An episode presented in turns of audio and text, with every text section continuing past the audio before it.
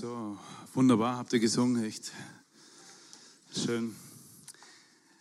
Ja, ähm, erstmal vielen Dank für die Einladung. Ich freue mich immer wieder, wenn ich in Gemeinden sprechen darf, obwohl ich, äh, manchmal bin ich da sehr direkt. Ähm, vor Christen habe ich immer meine schwierigsten Vorträge, gell? weil die hören ganz genau zu, das ist auch gut so. Aber da kriegst du ab und zu dann ein paar E-Mails, was theologisch nicht korrekt war.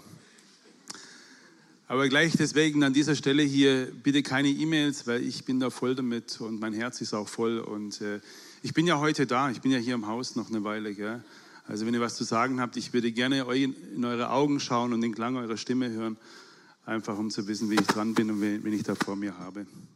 Ich habe das gestern den Männern erklärt, wenn mein Vater früher besoffen heimkam, dann der musste immer acht, neun Stufen die Treppen, äh, die Treppen hochgehen bei uns bis zur Haustür und dann habe ich mich immer hinter diesen mittelalterlichen Scheiben ja, die, Blase, die Nase platt gedrückt und habe meinem Vater in die Augen geschaut.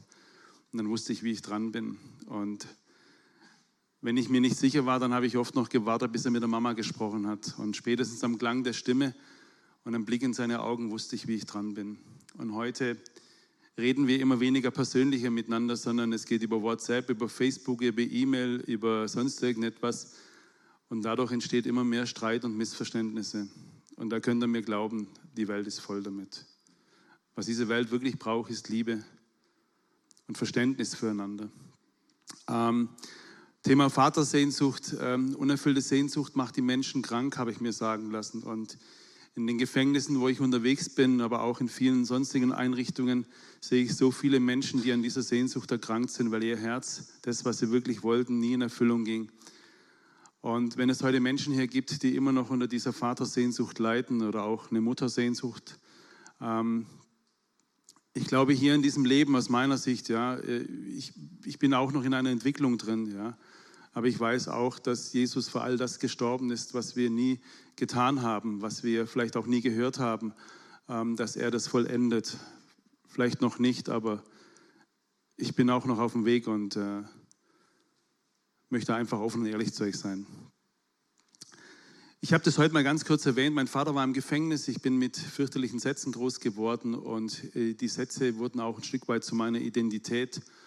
Und, aber ich habe vor 14 Jahren etwas Unfassbares erleben dürfen, dass dem Mann, über den ich gesagt habe, er ist nicht mein Vater, er ist mein Erzeuger, dass ich äh, den so lieben lernen durfte nach einem Traum, äh, ein Traum, in dem ich fühlte, er, er stirbt, er ist gestorben und ich dann am nächsten Morgen 140 Meter zu meinem Vater lief, der damals in einer Alkoholikerkneipe in Zimmer Nummer 5 hauste. Und in mir war es so schwer, das war der schwerste Weg meines Lebens, zu meinem Papa zu gehen und ihm zu sagen, ich habe dich lieb. Und nicht ich vergebe dir, weil dieser Satz kann in die Hosen gehen. Denn ich vergebe dir bedeutet, du bist schuld an allem. Aber hinzugehen und sagen, vergib du mir. Mir haben Menschen gesagt, wieso hast du um Vergebung gebeten? Der hat dich getreten, der hat dich geschlagen, der hat dich auf die Straße gejagt, der hat dich bespuckt. Ja, ich wollte ihn immer verändern, der hat mir nie gepasst. Und ich habe festgestellt, wir können keinen einzigen Menschen verändern. Wenn du einen Menschen verändern willst, dann treibst du ihn weg und machst dich selbst kaputt dabei. Aber etwas können wir, lieben. Und Liebe ist eine Entscheidung. Und deshalb gehe ich mit dieser Entscheidung in diese Gemeinde hier rein, euch zu lieben. Ähm, deswegen gehe ich mit dieser Entscheidung morgen in die Schule rein und in Gefängnisse rein. Ich liebe die Leute nicht für das, was sie tun und was sie nicht tun. Und genau das habe ich damals Ende 2007 meinem Vater gesagt. Papa, ich habe dich lieb, dich vergib du mir. Und es hat ihm einen Stecker gezogen. Aus diesem Choleriker, aus diesem Schläger äh, wurde ein Mensch, der einfach nur still wurde und dann mich fragte, warum kommst du zu mir? Ich, Papa, ich wollte dich immer verändern, aber damit ist Schluss. Ich liebe dich. Und du kannst weiter trinken. Das ist völlig okay. Und mir wäre es wichtig, dass du mir vergibst. Und das hat alles verändert, dieser Tag. Auch wenn er mich rausgeworfen hätte. Ich habe gestern so wunderbare Gespräche mit vielen Männern gehabt und die mir ihr Herz gezeigt haben.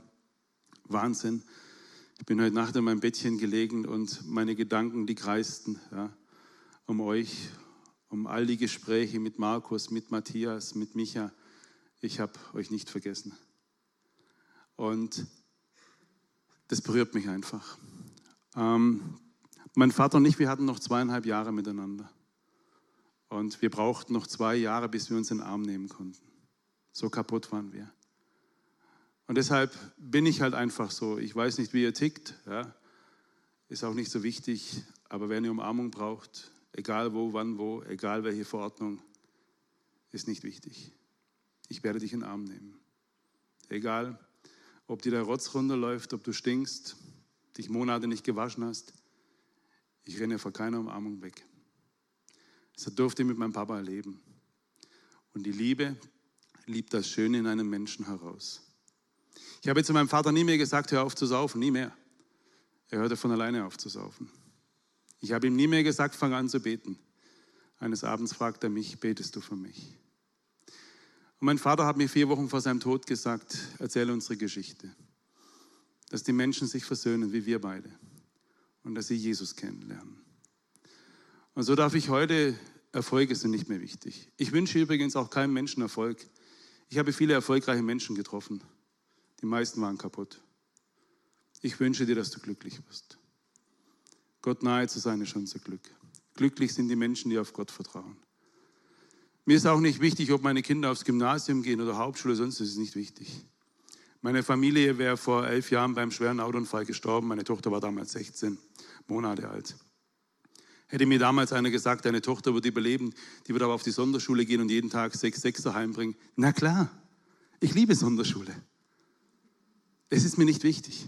Meine Tochter kommt jetzt in die siebte Klasse und bereits als sie in der zweiten, dritten Klasse waren, ging eine große Diskussion los, wo gehen die Kinder hin, in welche Schule? Dort, wo sie glücklich wird. Nicht, wo sie Erfolg hat. Denn wenn du glücklich bist, das ist dein Erfolg. Ich sage immer zu meiner Tochter und auch zu meinem Sohn, gib nur euer Bestes. Dann darfst du auch verlieren. Ein guter Freund von mir, ehemaliger Spieler beim FC Bayern München und bei Borussia München-Gladbach, Michael Sternkopf, der nach einem intensiven Gespräch vor drei, vier Jahren Jesus in sein Leben eingeladen hat, hat mir mal von seinem Vater erzählt, den ich sehr schätze. Und da hat er mal das Spiel seines Lebens gemacht in der Jugend und da schaut sein Vater an und wartet, bis der was Tolles zu ihm sagt und sagt, und? Und der Vater sagt, du hättest noch ein bisschen mehr laufen können. Wenn das Lob des Vaters fehlt. Wenn das Lob des Vaters fehlt, kann es sein, dass wir vielleicht, wir Männer, viele Frauengeschichten brauchen und jede einzelne Frau muss uns sagen, wie toll das wir sind. Ich habe in München mal mit einer Jugendgang gearbeitet, da war der 16-, 17-jährige Faruk da mit seiner Gang. Und den habe ich mal gefragt, sage ich, Faruk, hast du schon eine Freundin? Sagt er, hey Alter, ich schwöre dir, vier Stück auf einmal. Und ich habe schon jede Menge gehabt. Und ich habe da so meine eigene Art. Ich habe zu ihm gesagt, du armer Kerl, du. Ich glaube, dein Papa hat dich nicht gelobt. Was? Irgendwann haben wir so Spiele gemacht, dann habe ich einen Arm um ihn gelegt, Arm nehmen konnte er auch nicht. Er schaut mich an und fragt mich, hier Alter, was geht denn mit dir? Sag ich, Faruk, setz dich mal ganz kurz hin. Da waren dann 40, 50 Leute da und ich habe meine Geschichte erzählt. Und er sitzt auf dem Boden und weint. Dann habe ich ihn gefragt, sag ich, Faruk, mal ganz ehrlich, wie oft hat dein Vater dich geschlagen? Und er sagt das sehr oft. Und sage ich ihm, wie oft hast du andere geschlagen? Er sagt es sehr, sehr oft, Micha. Und dann sagt er einen Satz, den ich nie vergessen werde. Du bist der erste Mann in meinem Leben, der mich gelobt hat. Der erste. Vielleicht müssen wir Bodybuilding machen. Mit Spritzen und Tabletten, damit die Leute sagen, boah, Maschine. Ich bin da ein bisschen frech. Ich, zu den Jungs, die Bodybuilding, also gesundes Bodybuilding ist okay, aber nicht mit Spritzen und Tabletten. Ich bin dann so ein bisschen frech und sage dann zu den Leuten schon von Weitem, boah, hast du abgenommen? Wo? Das war nur Spaß. Ja. Eines Tages wirst du abnehmen, wenn du krank alt wirst und dann bist du nicht mehr wertvoll. Manche müssen mit dem Auto rasen. Ich verstehe das total. Ich verstehe das. Wie der Mike am 23. Oktober 2010. Er war 25. Sein Vater ging, als er zwei war. Kein einziges Mal hat er gehört, ich bin stolz auf dich. Ich habe dich lieb, Mike. Also musste er rasen. Fünfmal hat er den Führerschein weg mit 25 Jahren und fuhr an diesem Morgen um 11.30 Uhr statt erlaubten 70 Stundenkilometern 150. Ausgerechnet in Auto meiner Familie. Er tötet unsere Freundin, Mutter von fünf Kindern, stürzt uns ins Unglück. Meine Frau kämpft zwei Wochen um ihr Leben mit über 50 Knochenbrüchen. Habe gar nicht gewusst, dass man sich so viel Knochen brechen kann. Und meine Tochter überlebt knapp. Das sagen die Leute zu mir, Katastrophen passieren, sage ich, na klar.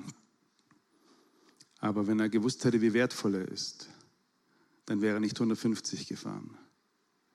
Aber ich verstehe ihn. Verstehen bedeutet nicht gutheißen. Ich habe ihm übrigens vergeben. Die Schuld war zu 100 Prozent bewiesen und ich bin zu ihm hin, bevor unsere Freundin zu Grabe getragen wurde und habe gesagt, Mike, ich vergebe dir.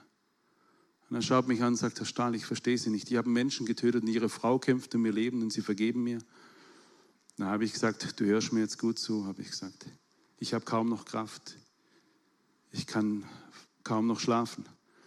Und ich habe immer Angst, wenn das Telefon klingelt. Ich vergebe dir nicht, damit du frei bist, sondern damit ich frei bin. Ich bin frei. Ich habe nie mehr Hass und Wut gehabt auf Mike. Nie mehr. Aber ich werde den Vätern sagen, lobt eure Kinder. Sprecht die Liebe aus. Manche müssen erfolgreich sein. Ich habe gestern erzählt, dass ähm, ein amerikanischer Traumatherapeut der festen Meinung ist, dass 80, 90 Prozent aller erfolgreichen Menschen, die wollen es nur ihrem Vater zeigen. Es gibt viele Beispiele. Arnold Schwarzenegger wurde von seinem Vater im Gürtel verprügelt. Sylvester Stallone muss in jedem Film kämpfen. Er wurde von seinem Vater massivst verprügelt. Tiger Woods, der berühmte Golfspieler, Gewalt erfahren. Steffi Graf, Michael Jackson von ihren Vätern Gewalt. Michael Schanze, eins, zwei oder drei. Wer ihn noch kennt, die Kindersendung. Sein Vater nahm sich das Leben, als er ein kleiner Junge war. Alfons Schubeck, der Meisterkoch, ein getriebener Mensch, der mir unfassbar leid tut, den ich einfach nur gerne in meinen Arm nehmen würde, dass er zur Ruhe kommt. Wenn das Lob des Vaters fehlt.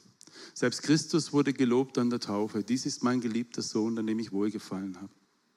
Heißt auf Deutsch, was bist du für ein toller Kerl? Wie lieb habe ich dich? Ihr Väter, vergesst es nicht, euren Kindern zu sagen. Und falls du jetzt sagst, das wissen die doch, dann möchte ich dir eine kleine Geschichte erzählen. Das gesprochene Wort ist so wichtig, so wichtig. Und wer das Thema heute Vater Sehnsucht ist, ich könnte natürlich hier auch noch einen Vortrag über meine Mama halten. Gell? Aber heute geht es um Vater. Und vergesst bitte auch nicht, ihr Väter und Mütter, ihr lebt euren Kindern nicht nur vor, wie seid ihr Mama oder Papas, sondern wie bist du Kind? Wie gehst du mit deinen Eltern um? Nimmst du sie noch in den Arm, wenn sie noch leben? Wie sprichst du über sie, falls sie schon nicht mehr da sind? Wie begegnest du deinen Geschwistern? Ich durfte vor ein paar Jahren den, den, Namen, also alles, was ich erzähle, habe ich die Erlaubnis und wo ich keine Erlaubnis habe, da werde ich einen anderen Namen dafür nennen. Ich habe vor ein paar Jahren durfte ich mal einen Vortrag halten in einer evangelischen Gemeinde und nach meinem Vortrag kam die Pastorenfrau zu mir her und hat gesagt, Michael, ich glaube, mein Mann müsste mal mit dir reden. Ich sage, weiß er das? Der weiß es noch nicht, hat sie gesagt. Ich sage, ich werde mit Sicherheit nicht hinterherlaufen, aber meine Tür ist offen. Irgendwann kam es dazu, dass der Vater, der, der Pfarrer, dann mit seinem pubertierenden Sohn zu mir in meine Sportschule nach Bopfingen kam. Und es war vor drei, vier Jahren. Die hatten aber schon Corona-Sicherheitsabstand. Der Vater lief drei Meter voraus, hat aber so freundlich so, weil da waren noch ein paar Leute in der Sportschule. Und spätestens als beide dann in, in, in meinem Büro drin waren, dann sind auch die Masken gefallen. Sagt, Micha, ich bin fertig mit ihm. Sag, was ist los? Sagt er, die Schule hat angerufen die Tage, ja, schlechte Noten, aber mir erzählt man ja nichts. Mir erzählt man nichts. Dann habe ich zufällig erfahren, er wird gemobbt. Das geht schon über Monate, über Jahre. Aber der feine Herr, mir sagt man ja nichts. Straffällig ist er geworden, gekifft hat er auch und das als Pfarrersohn. Auf die Frage hin, warum kiffst du, mein Sohn? Er sagt, das machen doch alle. Ich bin fertig, ich weiß mir nicht mehr zu helfen. Habe ihn angeschaut und habe ihn gefragt, hast du deinem Sohn schon mal gesagt, wie sehr du ihn lieb hast?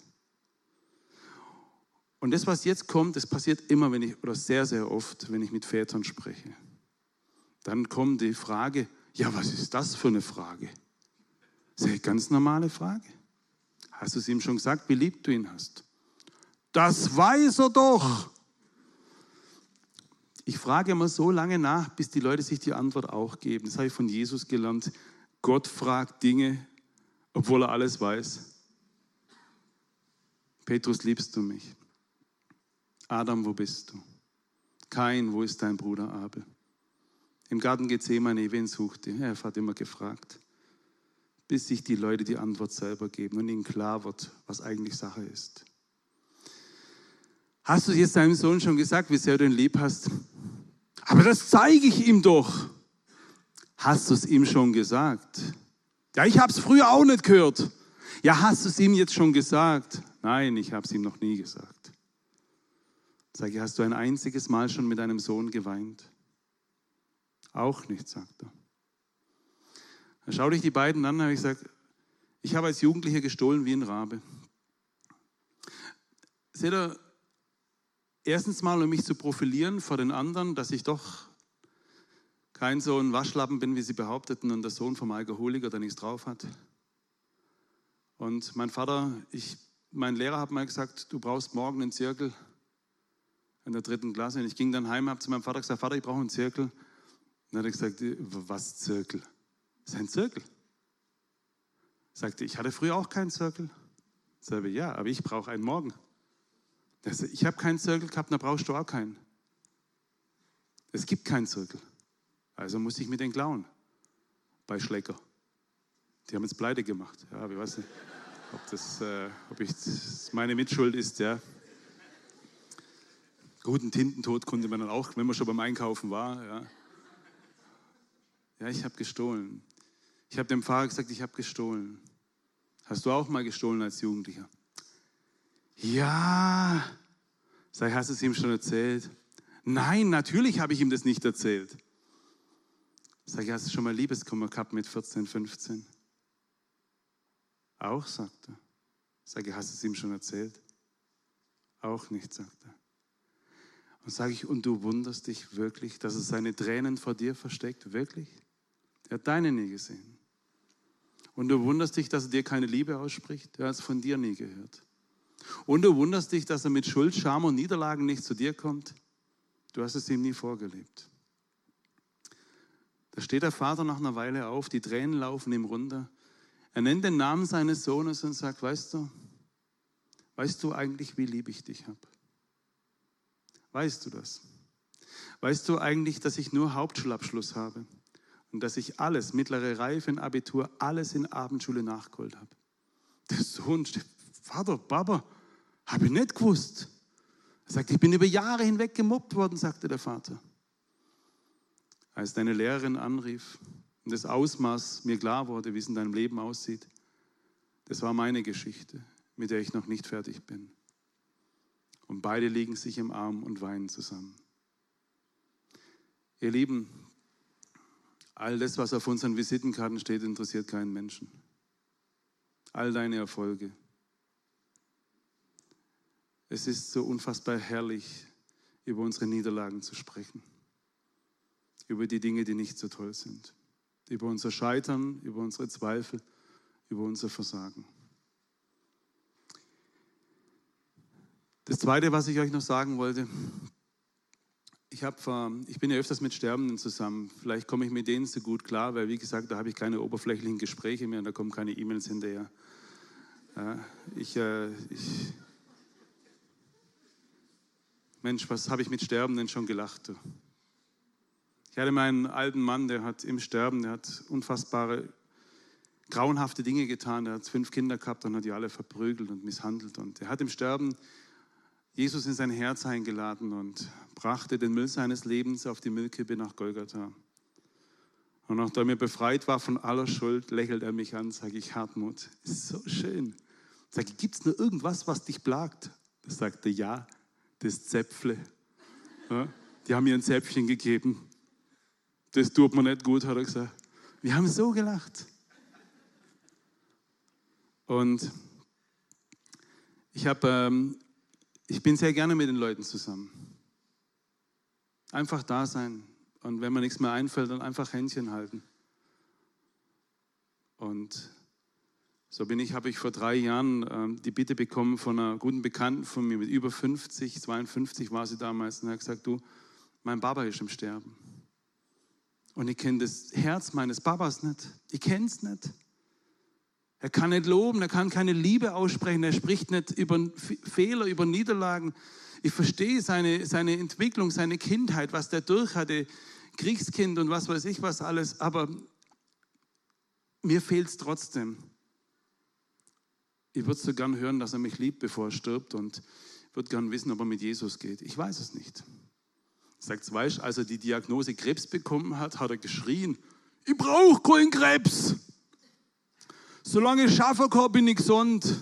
Ich übersetze, solange ich arbeiten kann, bin ich gesund. Weil irgendwann hat der Arzt gesagt, Fritze heißt anders, Fritz, du kannst es jetzt raussuchen, im Krankenhaus sterben oder bei mir. Und er hat gesagt, ich will nach Hause. Und seine Tochter hat dann zu mir gesagt, weißt von der eigenen Verwandtschaft will er kaum noch einen sehen. Aber er hat dich mal gehört in einem Vortrag. Er wird sich freuen, wenn du kommst. Sei dann komme ich. Dann habe ich ihn besucht. Welche kostbare Gespräche an diesen Betten. Und es berührt mich auch. Die meisten Menschen werden in einem Bett geboren und sterben in einem Bett. Mein Herr Jesus nicht, weder das eine noch das andere. Nicht mal in Bethlehem geboren, sondern außerhalb. Nicht mal in Jerusalem gestorben, sondern außerhalb. Den konnte man nie brauchen immer außerhalb geboren, außerhalb gestorben, um inmitten in unserem Herzen zu leben. Manchmal sagen die Menschen mir, das ist egal, an was man glaubt. Ehrlich? Wirklich? Ist wirklich alles dasselbe? Gibt es noch so einen Gott wie ihn, der Füße wäscht, obwohl er weiß, sie laufen alle weg? Ein Papa, der sich in seinem Sohn zeigt, der Frühstück macht und nach Liebe fragt. So ein Gott gibt es ein zweites Mal. Ich habe nie gehört. Keiner ist wie er. Was für ein Gott, der einen Arm nimmt, bevor er heilt. Bei der Umarmung wahrscheinlich die tiefere Heilung war, bei dem Leprakranken. Und so besuchte ich den Fritz. Sein Körper war total gelb, schwarze Flecken. Keine Ahnung, ich bin kein Mediziner. Und ähm, nachdem wir alle Oberflächlichkeiten abgearbeitet haben, habe ich ihn gefragt, Fritz, habe ich gesagt, du musst bald gehen. Wo geht's denn hin? Dann schaut er mich an und sagt, ich habe keine Sicherheit, Micha. Ich weiß nicht, wohin es geht. Dann habe ich ihm mitten aus meinem Herzen berichtet. Von all dem Chaos, von dem Elend, aber von meinem Vertrauen in Jesus. Und kurz bevor ich gehe, sage ich, Fritz, kann ich noch irgendetwas Gutes für dich tun? Und dann schaut mich dieser ehemalige erfolgreiche Geschäftsmann an und fragt mich auf Schwäbisch folgendes, ich übersetze dann gleich. Dätsch nur von mir Bäder. Dätsch heißt, würdest du, würdest du noch für mich beten? Sei Fritz, soll man sicher machen. Das machen wir, sagt er. Und nicht, weil ich hochtheologisch mit ihm gesprochen habe, sondern nur mein Herz weil Jesus für mich ist. Und so hielten wir Händchen. Der Vater, der nicht loben konnte. Der Vater, der immer seiner Arbeit vertraute und seinen menschlichen Kräften, fing an, dem Vater aller Väter zu vertrauen. Und wir hielten Händchen. Ich war ja bis vor wenigen Jahren total kaputt. Ich konnte ja keinen Menschen in den Arm nehmen. Mein Papa auch nicht, der Opa auch nicht. Alte Familientradition bei uns. Jeder war zum anderen gemein. In meiner Familie gibt es Verwandtschaftsstreitigkeiten, die gehen Jahrzehnte zurück. Kein Mensch weiß, wie es angefangen hat, aber man, man macht es weiter. Und der Fritz und ich, wir konnten Händchen halten. Und dann habe ich Folgendes gebetet. Sage ich, Fritz, wenn du möchtest, sprichst du mir nach. Lieber Jesus, leider ist mein Leben nicht so gelaufen, wie du es geplant hast. Ich habe in vielen Dingen Glück und Anerkennung gesucht, doch nirgendwo wurde meine Sehnsucht gestillt. Ich habe gehört, dass du für meine Schuld gestorben bist, für all die Liebe, die ich nie brachte. So lade ich dich jetzt ein in mein Herz. Fülle es aus mit deiner Liebe und bleibe bei mir bis in alle Ewigkeit. Amen. Und wir haben so geweint miteinander. Und dann habe ich gesagt, Fritz, jetzt muss ich gehen. Ich habe mich verabschiedet. Ich war schon ein paar Meter weg und da fällt mir ein, das zweit- oder drittwichtigste habe ich ja noch gar nicht gemacht. Die Umarmung, was doch in der Himmel bedeutet. Du bist angekommen, du bist zu Hause, hier bist du sicher, hier bist du geborgen. Egal wie es in deinem Leben stinkt, ich nehme dich in den Arm. Und dann pirschte ich mich von hinten heran. Er hat zum Fenster rausgeschaut. Er saß in einem Sessel neben seinem Bett und dann habe ich ihn von hinten geknuddelt. Unsere Wangen pressten aufeinander, die Tränen vermischten sich und wir hielten uns einfach nur fest. Am Abend kontaktiert mich die Tochter und sagt, Micha, was ist heute mit meinem Vater geschehen? Heute hat er mir nach 52 Jahren zum ersten Mal gesagt, wie sehr er mich liebt. Und vier Tage später ist er in den Himmel gegangen, mit einem Lächeln. Ihr lieben Männer, wer uns begegnet, sollte auch ein Stück weit einem geistigen Vater begegnen. Wenn du ein Chef bist, vergiss nicht, deine Mitarbeiter zu loben. Mach es nicht auf einer Beerdigung eines Tages, wo dann große Reden schwingen musst. Heute flehen wir einen wertgeschätzten Kollegen, wir werden ihm ein ewiges Andenken halten, bla bla bla bla bla bla. Mach es doch gleich morgen. Habt ihr mit jemandem Stress? Auch ihr Frauen, wisst ihr, was die meisten Frauen machen, wenn sie Stress haben? Sie schweigen. Sie sagen, mit der blöden Kuh reden wir nichts mehr. Willst du eine bessere Welt haben? Fang wieder an zu reden. Sprecht euch die Liebe aus. Es ist nicht wichtig, was zurückkommt. Erwarte am besten von Menschen gar nichts. Aber gib deine Liebe. Wirf reichlich mit dieser Liebe um dich. Sprich sie aus und bitte um Verzeihung. Und so dass auch unser Umfeld die Liebe des Vaters immer mehr kennenlernt. Des Papas aller Papas. Ich habe gerade eben einen Aussteiger von einer ganz, ganz gefährlichen Gang. Der hat nie Vaterschaft erlebt. Der spricht jetzt zu dem Papa aller Papas, so beginnt er seine Gebete. Mehrfach niedergeschossen, abgestochen, im Koma gelegen, schwere Straftaten, viele Jahre Knast, intensiv drogensüchtig, alkoholkrank, nennt Gott den Papa aller Papas. Und zum Ende möchte ich euch sagen, ich durfte ein halbes, dreiviertel Jahr lang ein Mädchen im Sterben begleiten. Viel besser gesagt, sie hat mich begleitet. Das ist Maya Loretta. Maya Loretta ist am 18. März 2016 gestorben, mit 16 Jahren. Sie hatte 28 Operationen und lag 18 Monate im Stück im Krankenhaus. Ihr sehnlichster Wunsch war, dass die Menschen den Papa aller Papas kennenlernen. Ich habe sie mal gefragt, was ist für dich wichtig im täglichen Leben? Sie sagt, sie bedankt sich jeden Tag, jeden Tag für drei Dinge. Für das Rauschen der Bäume. Für das Rauschen der Bäume. Für jedes Lächeln. Und für jede Umarmung. Trotz aller Maßnahmen, aller Masken, vergesst nicht zu lächeln. Und vergesst nicht, einander in den Arm zu nehmen. Und wenn du mal 18 Monate im Stück im Krankenhaus warst, dann wirst du erkennen, was für ein Wunder es ist, das Rauschen eines Baumes zu hören. Sie hat mich auf Vorträge am Schluss begleitet und ähm, hat zu vielen Atheisten gesprochen, hat sie ihnen gesagt, dass sie bald stirbt und die haben alle angefangen zu weinen. Und dann hat sie gesagt, ihr müsst, ihr müsst nicht weinen. Ich gehe nach Hause. Mein himmlischer Vater wartet auf mich mit ausgebreiteten Armen und empfängt mich. Niemand hat ihr widersprochen. Alle wussten tief in ihrem Herzen, das ist die Wahrheit und zugleich auch unsere Sehnsucht nach dem Vater aller Väter. Und sie bat mich, Michael, Serge, du kannst anfangen, hör nie auf mit deinen Vorträgen, auch wenn du müde bist, auch wenn die Leute gegen dich schießen. Geh weiter. Die Menschen brauchen Jesus. Die Menschen brauchen den Papa aller Papas. Und sie hat sich taufen lassen, bevor sie starb. Ich habe sie gefragt, Maja, warum? für die sichtbare und unsichtbare Welt, ich gehöre zu Jesus. Bei unserem letzten gemeinsamen Treffen brachte man ihr ein Mädchen mit 13 Jahren, das in derselben Woche ihren Papa durch Herzversagen verloren hat. Sie nahm dieses Mädchen einfach nur in ihre Arme. Kein einziger Bibelvers, kein einziger. Wisst ihr, wie lange sie sie gehalten hat, still? Über eine Stunde. Deine Umarmungen können zum Himmel für den Nächsten werden. Und sie hat mir ein paar Sätze hinterlassen. Wir haben dieses Buch über sie verfasst.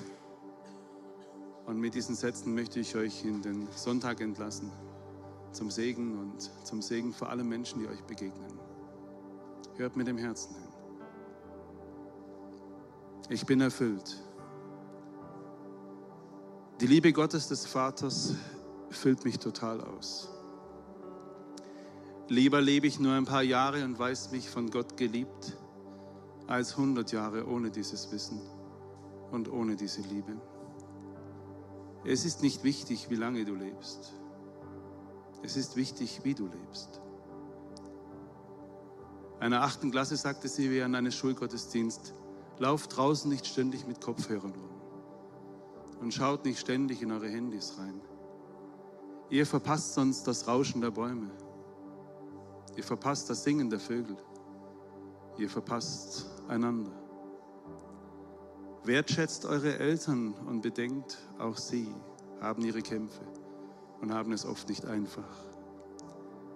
Und versöhnt euch nach jedem Streit, noch bevor die Nacht anbricht. Denn ihr wisst nie, was morgen ist. Und legt dein Leben, dein kleines Leben, in Gottes weiche, große Hände. Lebt miteinander in Liebe. Ich möchte beten zum Abschluss.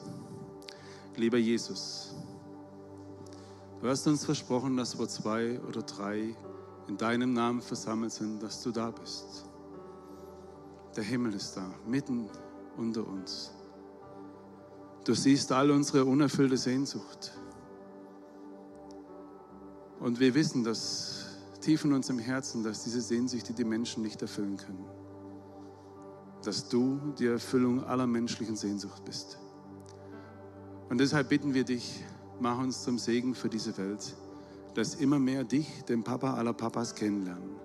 Segne unseren Mund, dass wir Liebe aussprechen, ohne etwas zu erwarten, dass etwas zurückkommt. Dass wir Dank aussprechen, dass wir ermutigen, dass wir loben. Gemäß deinem Wort ermutigt einander jeden Tag und ehre jeden Menschen.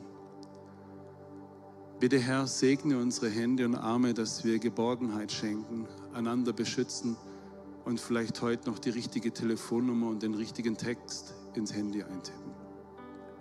Und segne unsere Beine, dass wir die Wege gehen, die du gedacht hast. Und Herr, segne unser Herz, dass es dich einlädt, dass du es ausfüllst mit einer wunderbaren Liebe, dass du unser kleines Herz gesund liebst und so segne uns alle und behüte uns der Vater aller Väter, der Papa aller Papas. Ich segne euch Jesus Christus, Herr aller Herren, König der Könige, wunderbarster in Armnehmer, liebevollster Fußpfleger, der je die Welt betreten hat, genialster Frühstückszubereiter. Und es segne euch der Heilige Geist, er euch tröstet und euch ermutigt und euch die Gewissheit gibt, was immer auch kommt und wo immer du bist. Der Papa aller Papas ist immer da. Amen.